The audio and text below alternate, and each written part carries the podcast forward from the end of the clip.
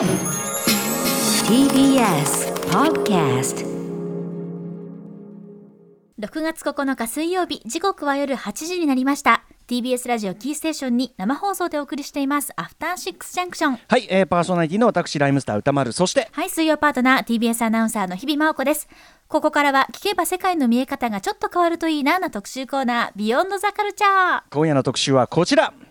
面白いのは海外の配信ドラマだけじゃない今こそ。日本のテレビドラマの現在地を知ろう特集 by 西森道夫さん。よいしょ。よいしょ。お待ちしておりましたということでね、えーまあこの番組いろんなドラマの話をしてますよね、はい。まあもちろんやっぱアメリカ産のねそういうドラマ非常にもちろんあの優れた作品いっぱいありますし、見る手段もまあいっぱい増えちゃって。本当どんどん増えてますもんね。あネットフリックスももちろんそうですしアメプラねアマプラもありますはい。しそのねまた UNEXT とか HBO を見れてねもうこれでどれもこれも面白いですしあとはもちろん韓国ドラマね。大充実でございます「はいマイディアミスター」見ております。えーあるいはまあタイの BL ドラマの紹介なんかもいろいろしてきましたよね。ね。なんですがえー放送開始から4年目を迎えた今はたと気づいてしまったえー私ども足元をおろそかにしておりました。はい。えー日本のドラマほぼほぼスルーしてしまいました。話はしてるんですよちょいちょい。そうですね。あのーとにかくその私のライムスターマネージャーにねその幼いまどかさんが とにかく見てるんですよ。数がねほんと幼いさんこそどうやってどのようにして、ま、人生見てるのかがもうこちょっとねわからないくらい見てる、僕も結構一緒にそのいる時間長いのになんかええ。気持ち悪いなと思ってどうなどうなってんだろうなと思うんです時けど。空がちょっと一人だけ違うのよ。なので話題にはしてたんですが特集としてきっちりしてこなかったということでお話伺いましょう。はい今夜の特集は香港台湾韓国そして日本のエンターテインメントに詳しいライターの西森道夫さんをお迎えし昨今の日本のテレビドラマの潮流そして注目すべき脚本家のことなどについて今からでも後追いできる作品とともに日本のテレビドラマの現在地ご案内いただきますはいということで西森さんよろしくお願いします。あ、お願いします。大変大変ご無沙汰しております。そうですよね。ね半結構ぶり。年ぐらい。ああそうですねそうですよね。昨年末12月2日うんうん、あでも半年か、んなんか時間感覚がよく分かんなくなっちゃいましたね。うん、その時にね、西森さんにご紹介したいろんな作品、その後あの KCIA なんねナムさんの部長たちとかも取り上げられてるか、いろんなあのはいあのーすごく勉強にもなりまして役立てております。うんあ。りがとうございます。はいはい。ということで、えー改めまして西森道夫さんプロフィールご紹介日比さんからお願いします。はい、ご紹介します。1972年、愛媛県のお生まれです。派遣社員、編集プロダクション勤務、ラジオディレクターを経てフリーランスに。現在はライターとして主に香港、台湾、韓国と日本のエンターテインメントについて、そして女性の消費活動について執筆されています。著書には K-POP がアジアを制覇する。強著にはテレビは見ないと言うけれど、エンタメコンテンツをフェミニズム、ジェンダーから読む。女子会2.0さらにハン・トンヒョンさんとの共著韓国映画ドラマ私たちのおしゃべりの記録などです。また TBS ラジオでは文化系トークラジオライフへのご出演でもおなじみでいらっしゃいます。はい、ということでね西森さん割とこの番組では今までは韓国エンタメ作品についてお話を伺ってきましたけど、はい。日本ドラマ今回行こうということで、はい、そうですね。うん、明らかに我々手薄でしたからね。本当に。あの、でもなんかあの、ツイッターにその発表先週された時うんうん。に反応を見たら、はい、すごいあの結構見てるけどあの、今までなかったからすごい期待っていう声がすごく多かった感じがあって、うんうん。はい。はい、ね。見てらっしゃる方多いんだなと思います。ね、しかも今期いろいろ注目作もあって、あのー今日お話しいただく作品とか私もあの僕ぜひごく一部をまだ触れたのみですけど、もうすでに結構かなり舌を巻いてるっていうかかなり、うんあのやられてますんで。あ、本当ですか？うん、なんかそういう、こういいタイミングっていうのもあったかもしれないですけどね。これちなみに西森さんは、えっと日本のそういうドラマ、その前期ありますけども、どのぐらいこうフォローされてるんですか？あいやでもなんかまあ前の前年とかまでは、うん。あの結構あのなんですかねうん。審査審査とかしてたから、あはい。はい。それでまあなんか結構ちゃんと見てた方だったとは思うんですけど、ちょっとねやっぱりそこ離れるとなんか、うん。あの最初の1話とかは見るけどなんかだんだんみたいなものうんうん。も出たりありはします。うんうん。それはね、はい。あの結構ドラマ見る人ってその最初の1回はとりあえず全部見て、ではい。これは良さそうだってのを見るみたいな人が多いですよね。うんうんうん。そうですようね。ん。あと、はい。これ後ほどの話も出るのかな？枠増えてません？ドラマの枠。だから要するに量増えてません？そうですね、なんか深夜にすごい、Hulu とかネットフリとかとね、一緒に作ってるとか、そういうのもあるし、はいはい。あと MBS とか、まあ後でね、出てくるかもしれないけど、そういうあの地方局地方局、うんもうん。のものの深夜ドラマとかに結構いいものがいっぱいあったりしすよね。て。これはどえ、まあちょっと我々もだからうん。これはどえらいことだからこそ西森さんにキュレーションしていただこうと、あそういうことになってるわけですね。い。はい。はい。今回は結構注目作多い木ですか？そうですね、多いと思いますね、なんか話題になり続ける、うん。あの結構こう、えっ、と、ツイッターでね、うん。なんか見た後何か言いたくて仕方ないみたいな作品が、こうだんだんその最終回に向かうにつれ減ってくるんですけど、うんうんうん。今はまあなんか結構ずっとそういう何かしらこう話題が続いてるもの多いですね、なるほど。なんか、うんうん。はい、例えば、うん、例えば。はい例えばそう大豆田十和子と3人の元夫、うんですよねは。いですよね。ね話題尽きないですよね。ねそう。他には？あそれと、えっと、もうこれが、えっと、5回だったので終わっちゃったんですけど、あのえっと、カーネーションの渡辺彩さんの、今ここにある危機と僕の好感度についてっていう。をなんか話題にすごいねみんな熱く話題にしてて、はい。僕が、はい。あのスタジオ行ってる時にトイレから帰ってきたら、松坂桃李がさんがはい。いかにい。い人であるかっていうのを、ものすごい話し合っててみんな。アトロク女子会が開かれてました。いはい。で俺もしょうがないからいい人だと思うよっつって入ってきましたけど。なんかね、あのちょっとね、私が見た感じだと、あのあれなんですね。あの、タクシー運転手とか思い出すんですよ。ああその韓国映画のはい、ソン・ガンホのやつ。はい。はい、ななんでかというとあの、タクシー運転手のソン・ガンホさんも、最初はそういうせ身身の回りのことうんうん。と政治がこうのこととかがつながらない人で、うんあのこうデモとかしてる人の、ね、学生たちをこうん。うなんかこう迷惑だなと思ったりとかしうんうんてうん。いたのがこう巻き込まれてうん講習に向かったことであのこれはちょっとちょっともう自分の周りのことだけじゃないぞみたいうんうん。なこう気づくっていうキャラクターだったんですけど、あのこのあのココボクっていうんですけど略して、うん。ココボクの松坂桃李さんもこう最初は全然こうあでも後で話すのかあなそう全そうね。然だった人が、うんうん。はい。あの目覚める話ってそういう感その、じですね。まあ、気づ気づきというかねそういうはい。ことを託しているキャラクターでもある、今ここにある危機と僕の好感度について、はい。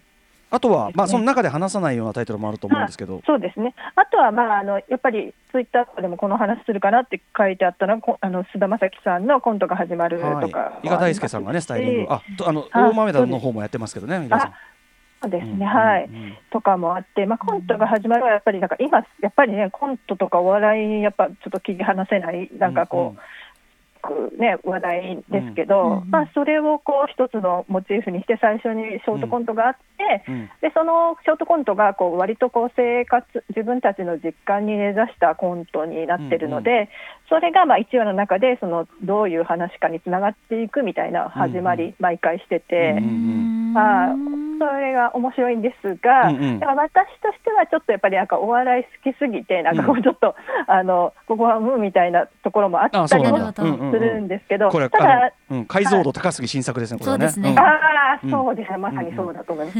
それでもなんかあの同じ脚本のあの方が、えっと、うん前に、えっとえー俺の話は長いっていうドラマを日テレでやってまして、なんかその時とかもすごくこう、なんていうのかな、うん。うん。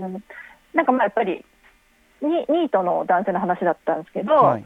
なんかそういうちょっとそのはみ出た価値観の人がこうどう生きていくかとか、まあ、うん。モラトリアムとかの話をうん。こう書いてるなっていう感じがあって、うんうんはい、未だにこう見続けている感じですね。これあのねあの話題がねこうずっと続く話題性がずっと続く途切れないっていうことをおっしゃってましたけど、一つにはやっぱり後追いで見やすくなったが本当大きいですよねこれね。そうですね。なんかやっぱちゃんと検索したらねなんかこうあここで配信してるのかとかねわかりますしね、タイトルで。うん。はい。あのちょっと今日の話とは全然ずれるけど、ぷいぷいモルカーの大ブレイクも、あの、はい。最初1周目はそこまでじゃなかったんだけど、やっぱそのはい2周目とかで、その、うん。あ気づいた人もちゃんと後からすっと入れるから、うん。うんなんかその環境はすごく大きいかなと思ってますね。そうですねあとモルカーやっぱりイラストとか、うんうん。ツイートとかでなんかそうね。みんながすごくねあのすみません、うんモルカーってなんだみたいなうんこうんう感じでね、うんうんうんみ見ずにいられないって感じがありましたね。拡散していくね要素もありましたけどね。はいさあということで、えーお知らせの後、今からでも後追いで、えーできる話題のドラマ作品そんなに長くないやつもありますからね、えー押さえておくべき注目の脚本家など2021年日本テレビドラマの現在地について西森さんに詳しく伺いますよろしくお願いしますお願いしおます。願いします。Junction. 時刻は8時11分。今夜も生放送でお送りしています、アフターシックスジャンクション。この時間は特集コーナービヨンドザカルチャーです。今夜は香港、台湾、韓国、そして日本のエンターテインメントに詳しいライターの西森道夫さんをお迎えし、近年の日本のテレビドラマの潮流、そして注目すべき脚本家など、ビギナーが今からでも後追いできる作品とともに、日本のテレビドラマの現在地を案内していただきます。はいもうねあの大豆田とわこのエンディングテーマね STUTSと松さんというか、まあ、この座組がもう素晴らしいこの曲からしてももう今聞くだけで上がる感じになっちゃってますから私も うーねっ。てね、思わず。あうん。ーはいということで早速我々アトロクが、えーねまあ、番組特集としてはスルーしてきてしまいましたが、日本のテレビドラマ主に2010年代以降現在に至る作品の潮流について西森さんまずは、えー伺っていきたいと思います。ちょっと本当にね、あの、僕は割とねあんまり終えてないんでちょっと基礎的なところから、この10年っていうのはどういう流れかっていうあたりから伺いたいんですが。あはい。まあ、なんかあのかつてとかだったら、まあ、倉本壮さんとか向田邦子さんとか今田太一さんとかやっぱりテレビの作家っていうのがね脚本家っていうのがいてはい。あのその人たちのドラマを見るみたいなことがあったと思うんですけど、え。あの今もやっぱりそういうあの脚本家で見るみたいなことはすごく、うんうん。あの多いなっていう感じがありますね。はいであとはでもなんか大きい子出来事としてやっぱりな乃木さんとかうん。がやっぱり、明子さん。はい、うん。乃木明子さんが登場して、あドラマってこういうこともやるんだみたいなことに気づいた感じは大きかったですよね。うこういうこともというのは。はい。うん。逃げ恥の時とかにやっぱり、えーっとまあ、女性がかけられた呪いの話とかが出てきたり、うんうん。呪まあ、それあの何度も言ったからはしょりがちだけど、まあ、あの女性が年齢うんうん。に自分がととらわれてしまって、うんうん。それで自分が自分を縛ってしまうような、うんうん。それはあの呪い、まあ、若い子の方がおばさんのことをこう、えっとうんいつかなるのにうんよく、うん。なんていうのかな、うん。おばさんって見たりすることとかは、それは自分が自分にかける呪いなんだよみたいなことをはい。言ったりとか、まあ、あの結婚してラブラブなね、ムズキュンとか言われて、ラブラブな夫婦であっても、うん。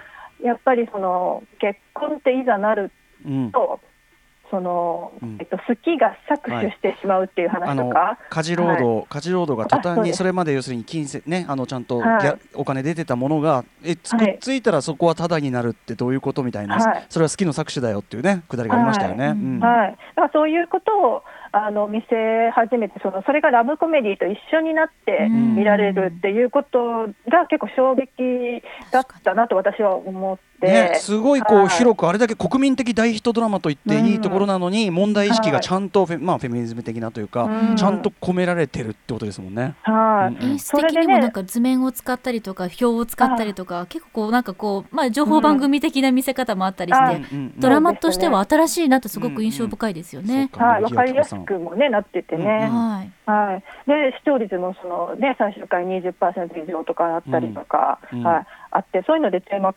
たら、まあ、その後もやっぱり乃木さんとかは、うん。あのね、昨年のミュー404とかでも、あのもちろんバディものとしてすごく面白いうん最後までね、あのこうどうなるか分かんない展開も面白かったんですけど、うんうん。あの1話1話の中にやっぱうん。りベトナム人留学生がこう日本でどのようはない。状態にあるかとか、あのね、女性がそのうん。せ正社員だったかな、まあ、あの月14万で働いているのはどういうなんか生活なんだろうみたいなこととか、そういうのがこう分かるようになりつつ1話ですごい完結してこう最後グッときたりするような、うんうんあのようにできてて、はい。やっぱりすすごいなってこう思わされましたね。とかそうですね。あとはもうあのそういうふうにこう結構テーマの深いうんドラマっていうのが、まあはい。マイクールマイクール状態なってますね。意外とだからその日本のエンタメってそういう社会性みたいなところのに向く意識が薄いって言われがちだけど、うんうん。意外とテレビドラマやってるよってことですかね。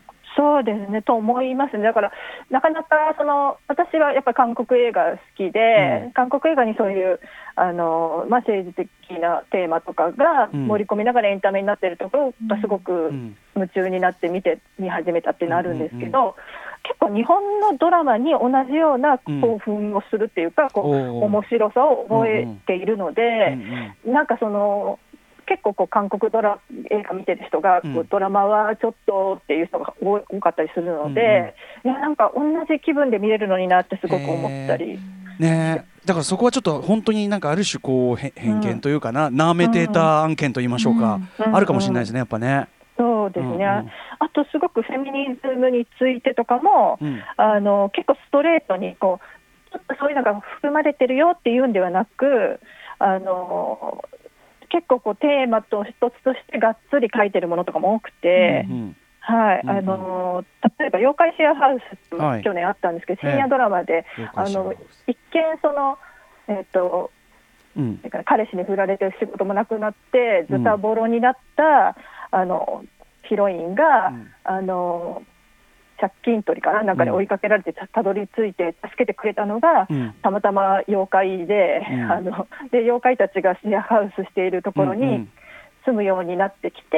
うん。でまあその今まではこう自分が怒ったりとかできなかったヒロイン、うんうんあの何でも自分のせいにしちゃって、うんそういうヒロインがこう妖怪たちといるうちにうん。なんかおかしいことはおかしいと思えたりとか、うんうん。夢中になるときはどんどん夢中になっていいとかそういうことをうんこう解放されて見つけていくみたいな。あそういうドラマだったんだ、はい、うんでそれ途中でねあの角が生えてくるんですよその子にヒロインに。でやっぱり角って良くないこととされてこう、えあのうん。彼女とちょっといい仲になる神主さんがいて、うん。神主さんの彼がその角が生えてないなとかチェックしに来るんですよ。うんうん。でででも角生えてないなって言われるのなんかうん。嫌だなっていうか、それこそわわきわきまえテロあイズムですね。はい、うんうん。と思っていたらあの最終回あたりにか、うん。結構どっちつかずで分からなかったんですけど最終回になって、なんか何夢中になって何が悪いんじゃみたいな感じで、うんうん。こうこう何かこうそういうは、うん。怒って何が悪いんだって言いながら、うん。こう夢中になってこう自分のこう表現、書いたりエッセイを書いたりとかするんですけど、はい。その時にこう角をもう生やしてこう、はい。わーってうん。書いていくっていう。うんうん。だからそのはい例えば、穴行きとかでこう手袋をして能力隠すみたいなこう表現ありますよね。そういうのがこう角もその、うんまあ、ある程度限定的には隠しみんな驚かしちゃいけないから隠すこうん。う妖怪がくれたターバンで隠すみたいなのがあるんですけど、うんうん。あのその角を見た人はなんかこう幸せになれるみたいなこう最後終わりになってたりして、うん要するに隠すはい隠す能力じゃないじゃない。隠すことないじゃないかっていうね。そうです。だから、はいあ穴行きの1だとちょっとまだそこに社会に回収されて終わっちゃっててまあそれ2は多少そこに対する回答にはなってると思うけど。あのまさにそういうことですよ。僕それ今お話、その妖怪シェアハウスのその角をめぐる話とか、やっぱ宇垣さんが宇垣美里さん火曜パートナーがあのパパヤガの夜の感想の時かな。やっぱりその、うんうんうん私はその角を生やるその鬼であることを選ぶっていう言ってて、はいねままさにその般若の面とかって女性の怒りみたいなのをそうやってこう、表現してきたけど、はい上等だっていうかね、うんこととして描くっていうかそういう実はそういう作品になってたんですね妖怪シェアハウス。うんすごいじゃないですかそのバランス。ス。うんそうなうんんです。うんしかも見た目がポップなのにっていう。そうなんです。コメディなのに。うんうんねえうん。そっかそっうんか。主演は小芝風花さんですねそうなんでうんす。すごく良くて、はい。そういうのが結構あります。結構じゃあ毎期そういうものが結構ポツポツあるよはいということですかね。ありますね。うんうんなのでこう。そう自分で見つけるの難しかったらこうみんなの話題とかを見てこうね、うん見ていくと面白いんじゃないかなと、わかりました。まあそこねうん。ちょっと後ほど伺いますけど、そういう時にちょっと手がかりになるのがまずはやっぱり作り手の名前、まあ乃木明子さんなんかまさにそうですけど。そう、ですね。乃木明子さんなら間違いねえみたいなやっぱありますもんねやっぱね。そうですね。やっぱりあのやっぱ面白いですしね。なんか最後までこううんうん展開とかも、エンタメとだからちゃんとエンタメはもちろん成立テレビなんか特にねそのうん。視聴率ってシビリアな世界があるから、はい。やった上でだからすごいよねやっぱね。それをクリアするよね。なんか乃木さん自身もやっぱり一個一個のこう反省とかをねあのこう顧みながら、あの次に生かしてる感じもあるので、私あのミュー404の現場に取材に行った時にあ日比さん行かれましたはい、ね。あの乃木さんもあの現場にいらしてて、うん。現場で書いていたんですね。で綾野剛さんがこの前の前作の脚本のここが良かったとかこれこうしたいっていうのをうん。乃木さんに直接伝えていらして、うん。乃木さんも「あ分かった分かった」みたいな感じうん。ですぐ取り入れるような印象があったのでやっぱりすごく現場の熱であったり役者さんとのまあコミュニケーションっていうのもまあすごく大事にされてるんだなという印象を受けました。うんあそうそれは貴重なうんなんか話ですねね。リアルタイムに視聴者の反応というのも多分かなりビビッドに、あの受け止めていらっしゃるのかなっていう私の勝手な印象なんですけれども。うんでもまさにね、その先ほどの西森さんのお話を裏付けるような話っていうかね、感じしますね。うんやっぱそのはい社会意識の盛り込み方みたいなのも、もうさらにこう日進月歩っていうか、そのちょっと前のものがものすごく古く感じる。うんこんなこと言ってたのみたいな。これありにしてたの？のみたいなのってすごく感じるから、やっぱそこはすごくビビッドに本当に現場でもビビッドに反映していくっていうのはすごく納得な感じしますけどね乃木さん気になると。ね。はい、それとやっぱり乃木さんもそうだったんですけどあの NHK のプロデューサーとかの方って、こうはい。記者やってたりとか、あのまあ、報道出身であったりとかする人もいるので結構そういう取材で得たテーマをあの、取材しながらドラマにするっていうこととかうんうん。多いんですね。なるほど。で半分ドキュメンタリー半分ドラマみたいな、うん。あの詐欺の子っていうのがあったんですけど、うんうん。あの特殊詐欺のうんうん。あのドキュメンタリーと、うん。あのドラマの部分を合わせたものとか、へそういうのが NHK では結構あってそういうよかったりとーか、うんうんあとそのね2000あれ18年だったかな。なんか特殊詐欺のドラマが何でもかんでも面白いみたいな時があって、それこそちょっと後で言おうと思ってたけど小林祐希監督の,、うん。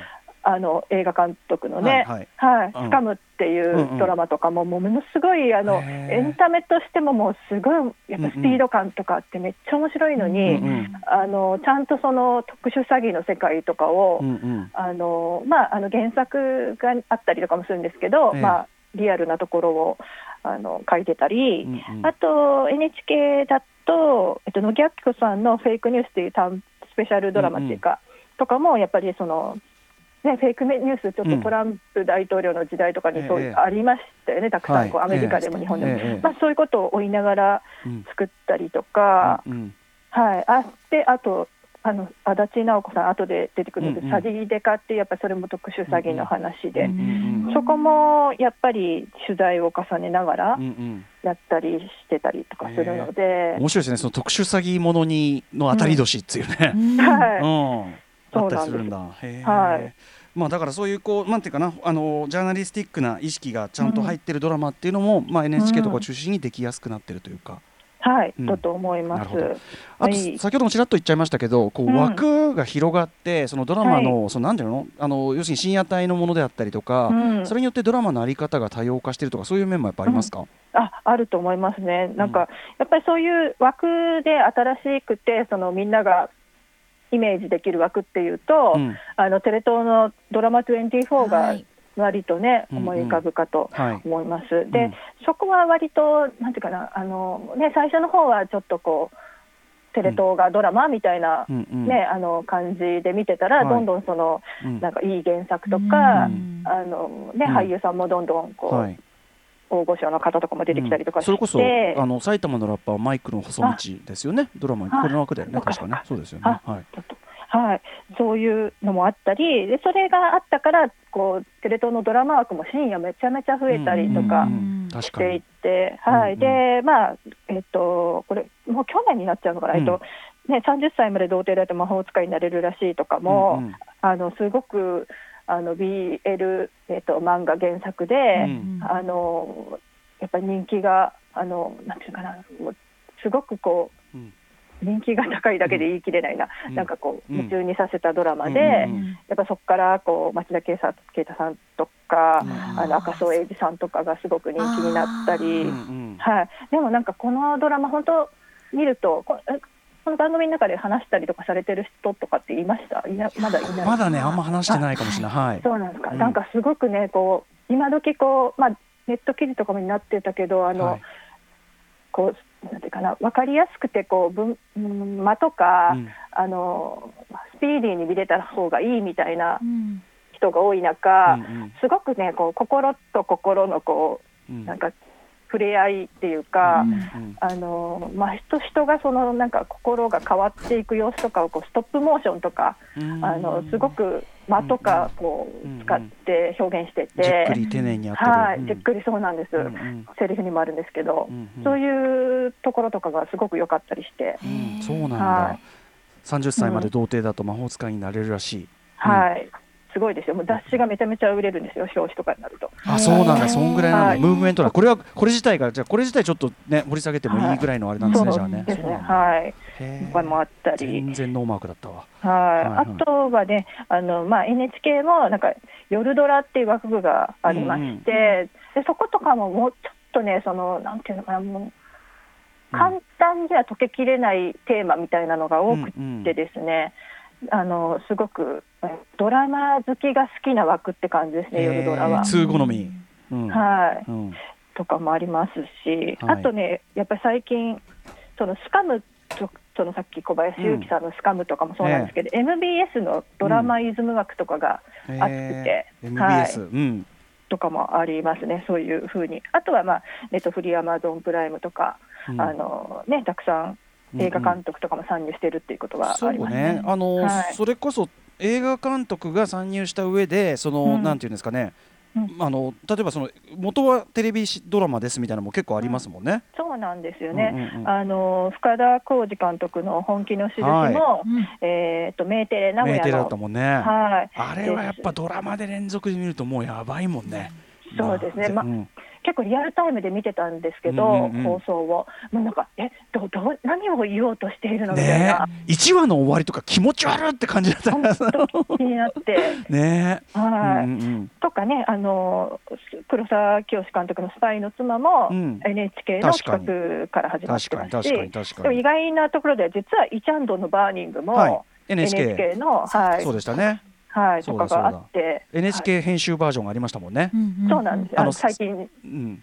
ああの最近じゃないな。うんうんなんか出ましたよね。あの要要はちょっと映画のあの最後のあれじゃない終わり方そうなんです。よはい、ちょっと余韻が残る感じうんの、うんうん。はい、うんうん。ありましたね。いろいろまあ要するにそのまあ映画業界とのクロスオーバーみたいなところもすごく積極的ですよとはいいう感じですかね。はい、はい、えーといったあたりでね、じゃあ、うんえーまあ、この10年間、こんな感じでね、日本のドラマ、変化起きました、要するに、まあ、端的に言えば、めちゃめちゃ面白いこと起きてんじゃんってことですよね。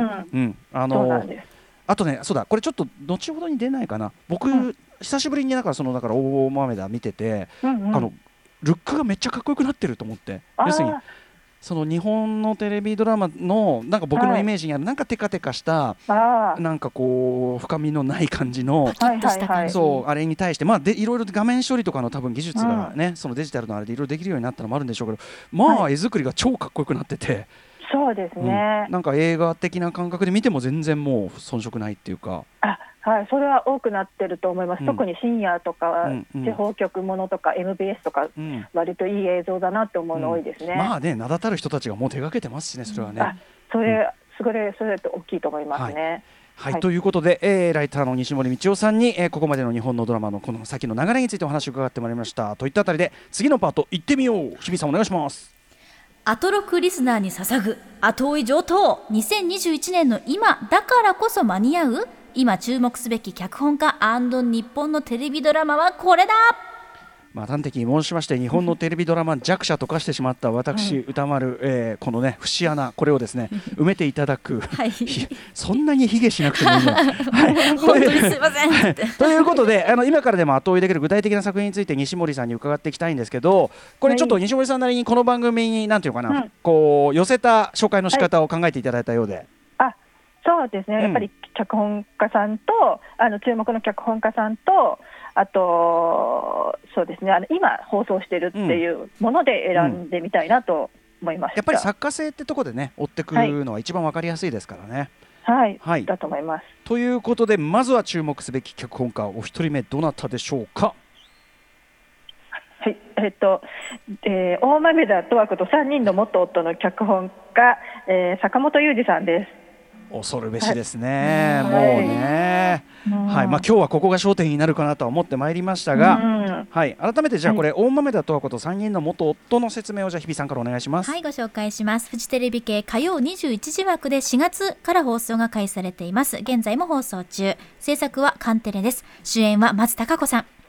バツさんの主人公、松たか子さん演じる大豆田十和子が3人の元夫に振り回せながらも、振り回されながらも幸せを求めて奮闘する新感覚ロマンティックコメディです。はい、もうこれいろんな切り口あると思いますが、西森さん、ぜひご紹介お願いします。そうですね。あ、これ宇多丸さんもご覧にはい、これね、でもね、まだぜ全部いけてなくて、はいあの全然まだ序盤に、まだ2話目なんですけど、あ今後ろで流れてるの、これ、あの、いつもエンディングが、これ出るかな、この話、あの。エンディングはね、ベースは STUTSが作った松たか子さんが歌う、あのーさ毎回そのエンディングなんだけど毎回ラッパーがフィーチャリングされてて、うんでしかもそれが劇中のねあのはい。登場人物がそのやったこととかそれが反映されてだからあのこれだったら岡田将生さんが BIMとこうラップしてしかも劇中のあのソファーの話とかをしたりして。うんうんまあこれがねそのラッパーの使い人選と出し方と映像と、そして曲のクオリティともうね俺テレビで日本のラップ使われた中で一番かっこいい使われ方かもしれないと思って。マジでこれはもうやられました。一番出ました。うん超分かってるし。ああ、そうなん。もうさやっぱり1話目のキッドフレッシュのの,、まあね、あのボーリング場にいて、まあ、あのうん。やつのかっこよさとかねあれもよーく分かった上でそこから松さんのこっちのカメラ目線がの、ね、あの入ってでと曲が始まってでそのままこう同じ場所でキッドフレッシュのがラップしだして何これ？夢なんですけども夢、はみたいな感じすいません興奮しちゃって。いや、よかったです。そういうふうに。はい。うんで、そうですね。本当何から話していいかうんわかんないぐらいね、切り口ある。あー切り口あって、まあ今の放送分とかがこう印象にまあ残ってたりはするんですけど。なんかすごいらしいですね今そうなんですよ最新回が。うんはいあそして衣装はもちろん伊賀大輔さんね。はい我々はい伊賀人がやってます。はい。でなんかまあ最初の方はねあの元夫とね松さんのことがこう一話一話明らかになっていくのかなとかうん思いながら見ていったら、うん。まあこれなんかね歌丸さんまだっていうところなんで、ねえまああもうとても意外なことが起こる匂わせでお願いします。はい、そうですね、意外なことが起こって、それが私たちにこうすごく衝撃で、うん。なんかこれをどう捉えたらいいのっていうぐらい、こう突然でありあ、なんか説明が少ないんですなんねか。そこがちょっと坂本さん、まあ、ぽさなのか、うん。自然と入ってくるからこその打撃の大きさというのを感じました。ありまししたよね、ええ。ちょっとざわざわつきまくりましたよね、本当に。1週間。ずしんときましたね。はい、でなんかその後もやっぱり説明がすごく少なくてこう、うん。日常がなんか続いていくので、はい。なんか置いてかれたような気がしてたんですけど、え。なんかところどころにやっぱりあーこうやってこう心にこうねあの深い何かを残しているんだなうんみたいなところがところどころ出てくるんで、それをこう集めながらこうなんかをこうかん感じていくって感じなんですよ、うん。今今のところ。すごいうん。ネタバレしないように。いやでもあの坂本龍二さんのこれまでのねそのうん。さまざまなお仕事、まあ当然この間映画のね花束みたいな恋をしたも含めて、やっぱりその会話劇のまあ本当にもちろんもうベテラン中のベテランでもう名人だから、うん。そういう中にピリッとした、はいピリッとしたものをこう入れてくるみたいなまあ想像はつくんだけど、はい。想像はつくっていうかそのそうなるって言われると納得はするんだけど、ええはい。どうだって俺まだ2話だから結構ほんわかしてんですよまだ全然。そうでしょうね。うん。はい。来ますよ歌丸さん。なんたることでしょうか。私しかもあのうんうんあ、お小田切丈さんがね、出るらしいですね。はい、私はもう7話で小田切さんの言葉に涙が止まらなくなりました、あ日本のドラマでここ最近でも私も全然たくさん見られてはないんですけど、はい。こんなに泣いたのはちょっと久しぶりなくらいにうん。坂本さんの言葉選びそして小田切さんの空気感うん、また来ちゃったって感じでした。ねえ。やっぱなんか小田切さんはじゃなきゃみたいな感じでしたよね、う。んなんか。そうはい。か。まあ花束でもね小田切上力を遺憾なく発揮されておりましたが。城っていう感じでしたけれどうん。も、こええうそうなんだ。そこまで日比さんをしてそこまで言わしめるのか。今。回もすごいですね。は。やっぱりでも松たか子さんと坂本さんの言葉たちのこのマッチングといいますか、カルテットの時にも非常に感じましたけれども、ええ。うん。うんそこもすごいいいなと思いましたね。ね、あとやっぱりなんかもう私たちの想像とかじゃないもうね通りではないんですよね、全然ドラマの展開とかも。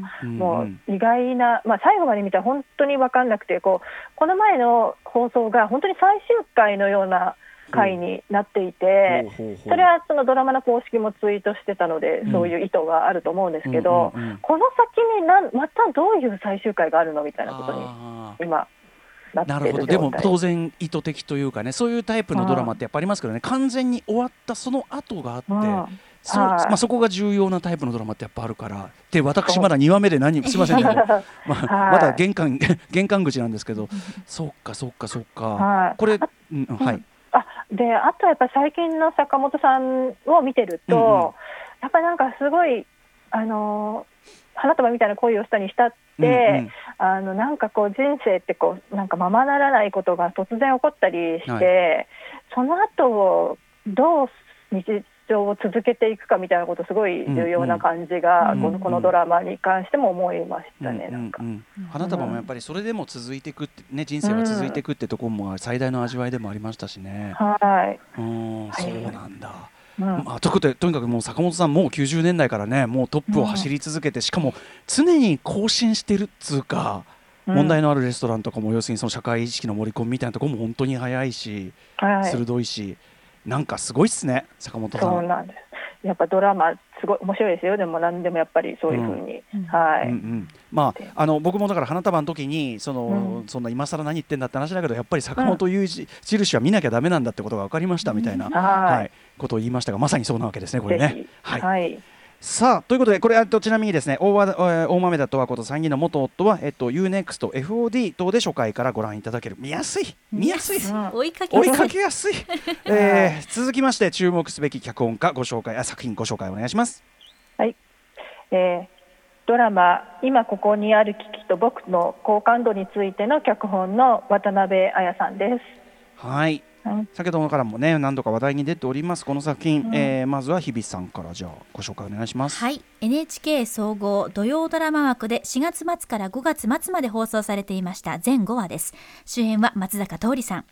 名門大学で次々と起こる不祥事に翻弄される大学の広報マンの姿を通じブラックな笑いを交えながら現代社会が抱える矛盾とそこに生きる人々の悲哀に迫るブラックコメディとなっていますはい。ということで渡辺彩さんもねもう、うん。先ほどもちらりと西森さんおっしゃってます、まあ、カーネーションとか、うん。あと僕はまやっぱその町の子供っていう劇場版にもなりましたけど、うん。素晴らしい作品だったけど、まあ、はい。やっぱりすごいと今回のも。はい、うん。あのその前にねあの「ワンダーウォール」っていう作品もうんうん。あって、映画館も映画館でもかかったんですけど、なんかその時がその大学の学生寮が取り壊しになってっていう話だったんですけど、はいまあ、その時にそのちょっとだ学生寮学生たちがその大学に何かをうん。あの、えっと、陳情っていうかね何かを言おうとしても、なかなかそれがその届かない。何何が阻んでいるのかわからないけれどもその声が届かないもどかしさみたいなことを書いてたんですね。はいはい。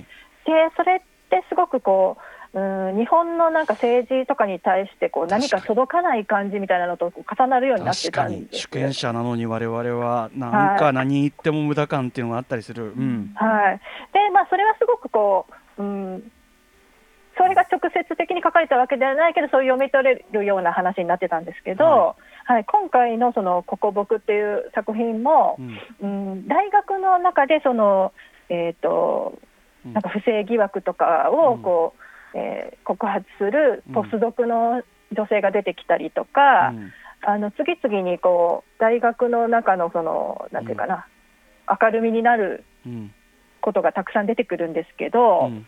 あのそれに対してさっきも言ってたようにそう全然その、うん。自分の半径さえよけれ半径のこう幸せさえはい。良ければいいとか危機がなければいいとか、あの好感度があれば、まあ、危機危機を回避できるのではないかと思ってた松坂桃李さん演じる広報マンが、うんあの徐々に変わっていくんじゃないかと思うような話だったんですけど、うんうんもうこれがねなかなか変わらないのが面白いんですよ。おーあなんかへー。そう簡単には都合よく成長したりはしない。そうなんです。割と最終回手前ぐらいまで、うんうん。やっぱり俺はなんか好感度でいくぞとかそういうなんかその 戻っていっちゃうんです。なんかうんうん。あのなんかそういうあのポスドクの女性のその姿勢を、あの自分のことではなくこう日本の研究者がこう、えーちゃんと基礎研究とかができないと日本の将来が危ういんではないかっていうモチベーションから、うん。告発を自分の危険を顧みず告発するような姿勢を見てうん。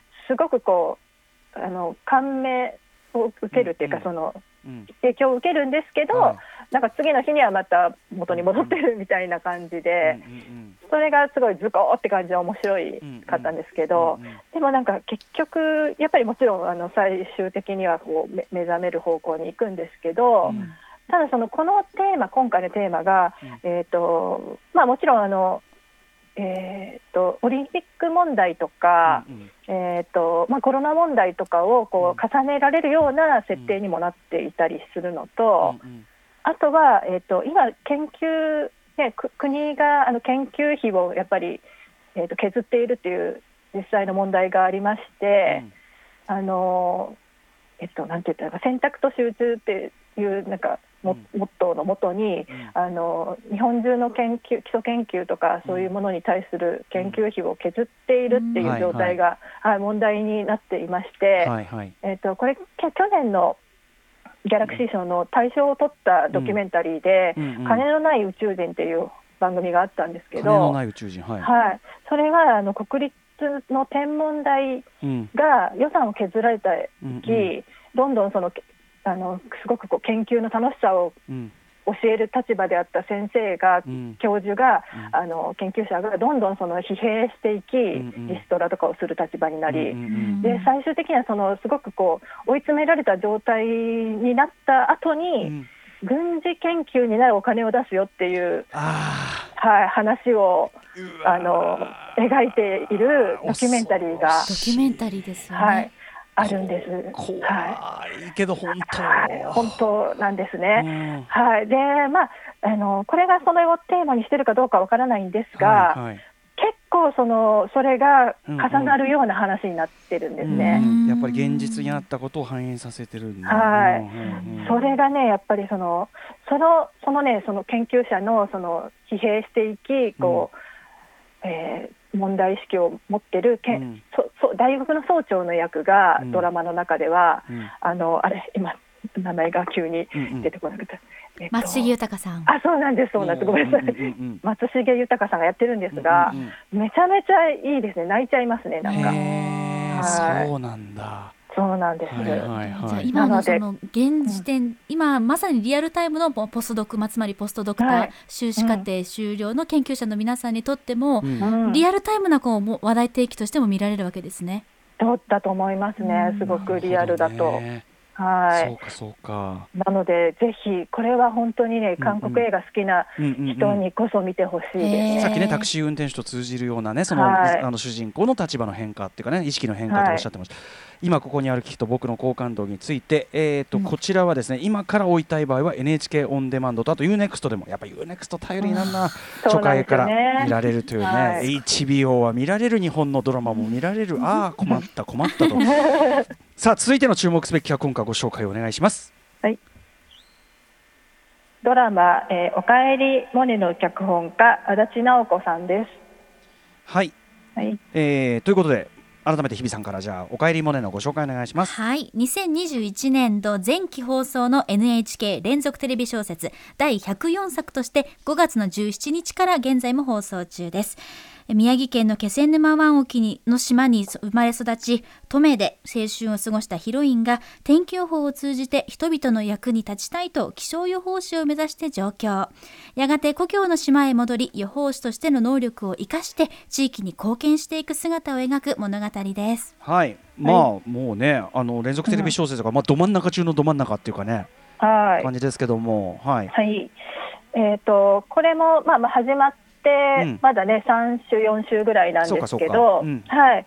でちょっと私一気に見まして、なんかそのえっとねこの足立直子さんは、えっと最近だと何があったかなえっ、と先ほど詐欺デカってね、上げてましたけど、あそうですね、詐欺デカとか、あのー、G 線上のあなたの私とか、まあ、ちょっとあれだな、えー、と昨日鍋何食べたとか、あと、はい、うんうん。あとそうなんです、うんうん。であと清原果耶さんが主演で、透明なゆりかごっていう、うん。あのーすごくその真摯に、えっと産婦人科で働く人たちのとあのそこに来る人たちの話を、うん。あのただのそのなんかね幸せな話だけではないうんうん。あのいろんなことをこう真摯に書いたドラマがあって、はい。やっぱりその主演も清原さんのままなので、すごくそれとつながってるような感覚があるんですね。うん。はい、今あの再放送も最近 NHK でしてたりとかもしたんですけど、はい。で今回はその、えっと、島でねあの震災に高校生の時に会ったうん。ヒロインが、あのと再生していくような話ではあるんですが、はい。なんていうのかな、まあ、そこにやっぱりその、い自分の力でその何かを見つけていきたいっていうヒロインがうん言ったりするんですけど、えあのそれに対してその島の病院の先生がなんかそれも違うんじゃないかみたいなことをこうあの問いかけてきたりとえか、えなんかねすごくこううんなんか回り道をしながらえうん我々も考えさせられるみたいなことが多くて。うんうんうんで昨日今日の放送とかではかやっぱり父親がやっぱり震災の時に、うんなんかその島に住む友人との間にはい何かそのいろんなことが残っているっていうことが分かってきたりとかしてうんうん。なんかねあちょっと説明がこれに対してはちょっと下手なんですけど、いやいやなんかいや。いや、うん。はい。でもこれ要するに連続うん。あのテレビ小説だからすごい回数あるじゃないですか。はいはいはい。それがあるであるからこそのその今おっしゃってる、そのはい。あのすごく迂回してたりとあかゆっくり進んでたりするっていうそのなんていうかなキャラクター描写が可能になるとか、そう。いうこともあるんじゃないですか？あだと思います。うんうん。でやっぱり清原さんとその足立さんのコンビがいいなと思うのは、うんうんなんか清原さんがすごくこうあの明るくなんか屈託のない人っていうよりも、うん。こうじっと考えるような人なんですよね、なん確かに。かこう、うんうん。はい。うん。そこがすごくこう立ち止まってこう、はいはいこう内面ですごくこう考えながら進んでるんだなみたいなことがうん。感じられるっていうのがすごくいいんですよね。なるほどね。その、うん。まあ俳優さんとしての資質とも合ってるしということなんだ、はい。それが、はい、足立直子さん。うん。まこれちょっとでもねおかえりモネに関してはこれからまだまだどだってずっと一一年？一年だよね、はい。ああ半年か半年かはい半年か、まだまだちょっとねどうなっていくかってぐーっと続くわけだ。からでもこれやっぱ毎日ちょっとずつ見るからこそですもんね、うん。なんかね、うんこれに関してはねそうですよね。はい。なので、なんかこう、足立さんは、こう、足立さんの良さっていうかね、こう、じ地味な、こう、派手な派手さはないんだけど、こう、じ、じ、じ、じっとくる、ずぐっとくるっていうか、うん。じわっとくる感じがあって、はいはい。えーこれ脚本家の方って主演の方であったり役者さんをこうちょっとこう、うん。なんて言うんでしょう当て書きみたいなことも意識はされてたりするんですかね？なんですかね、やっぱなんかこう、いいコンビっていうかね、ええ。あの、ええ。っと、例えば、やっぱりそのドラマのうん。脚本家さんってこう、相性のいい人がよく出ますね、やっえまあぱり。ねだって乃木さんと星野源さんとかねそれはね、やそうったりしそういうのありますすね。まあ坂本さんんだって繰り返し割とね同じ方。ねそうですね。はい。あったりするしそうなんです、うん西島秀俊さんがその、えっとヒロインに影響を与える気象予報予報士の役で出てきたりとか、それ、西島さん、昨日何食べたにはい出てたりとかしたので、はい。うんそういうのはあるかもしれないです。コンビネーションというのもやっぱり光ってるわけですね作品の中では。はいうんあると思います。あ、う、うそうだ、内野さんもだ。あー、はい内野さんもそうか。うんうんそうなんです。はいということで、えーこれは現在放送中の「おかえりモネ」えーとまあ、連続テレビ小説ですからね今からフォローしたい方は NHK オンデマンドで初回からご覧いただけますということでまあでもね連続テレビ小説はもうこのぐらいだったら今から入っても、うん時々振り返りとかやるしね、やりますね。うん。まとめてた感はい。じ。だい大体そのちゃんとあの出遅れた人に対する配慮は常にできていますから。はい。うん。さあということで改めまして本日西森さんがお勧めいただいた、えーこう国産ドラマ今から追いかけ可能なもの、えー、3つ改めてあのおさらいしておきます。まずは坂本雄二さん脚本、えー大豆田十和子と3人のお元夫どうなるの？そうなんだ。えそして渡辺彩さん脚本。今ここにある危機と僕の好感度について。これ比較的短いんだっけ？これは。5話です5話で。ね。はいえーそして足立直子さん脚本の「おかえりモネ」以上3作をご紹介いただきました。いや、はい。西森さんあのこの3作というのもですね非常に、うん。あのなんていうのかな終えますしあの、はい。非常にちょうどいいです。うん。はい、はい。ぜひお願い。ね。ね、工藤貫さんの話ができなかったのでしたが。あ、工藤さん分の話またいずれ、ててかこれあの取っかかりなんでまた西森さん、まあもちろんあの韓国他のえっとコンテンツの話も伺いたいけども、あのこれは第一弾なんで国産ドラマ話またしましょう。ちょっと私もぜひぜひはいもうちょっとあの勉強してきますからね。はいお願いします。ということで、えー、最後に西森さん最新刊のお知らせを日比さんからお願いします。はい。武田砂鉄さん鈴木みのりさん桃山商事の清田孝之さんなど番組ゆかりの方々も執筆されている単行本。テレビは見ないと言うけれどエンタメコンテンツをフェミニズムジェンダーから読むは請求者から税込み1980円で発売中です。はい。そして西森さんから他にお知らせことありますか？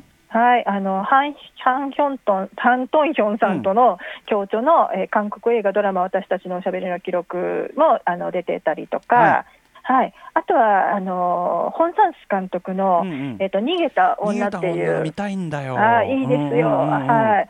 の、えーと、と11日からかな公開ですけど、はい、パンフレットにもあの寄稿してたりするので、はい、うん、ぜひご覧いただけたらと。めちゃくちゃ楽しみにしてます。あの宇垣美里さんがめっちゃもう激推ししてて。はい、すごい本算数こういうことこういうところに来るかって感じがあります。はい、こちらもパンフレット、はい、まあ必ず買いますからねこれね。はい、やりたいと思います。これいつから公開？もう一回あれでしたっけ？えっと11日からだった今週末だったと思います。楽しみにしております。はい、はい、ということで本日は、えー、面白いのは海外の配信ドラマだけじゃない今こそ日本のテレビドラマの現在地を素人特集をお送りしました。えー、西森道夫さんありがとうございました。ありがとうございました。ありがとうございました。After Six Junction.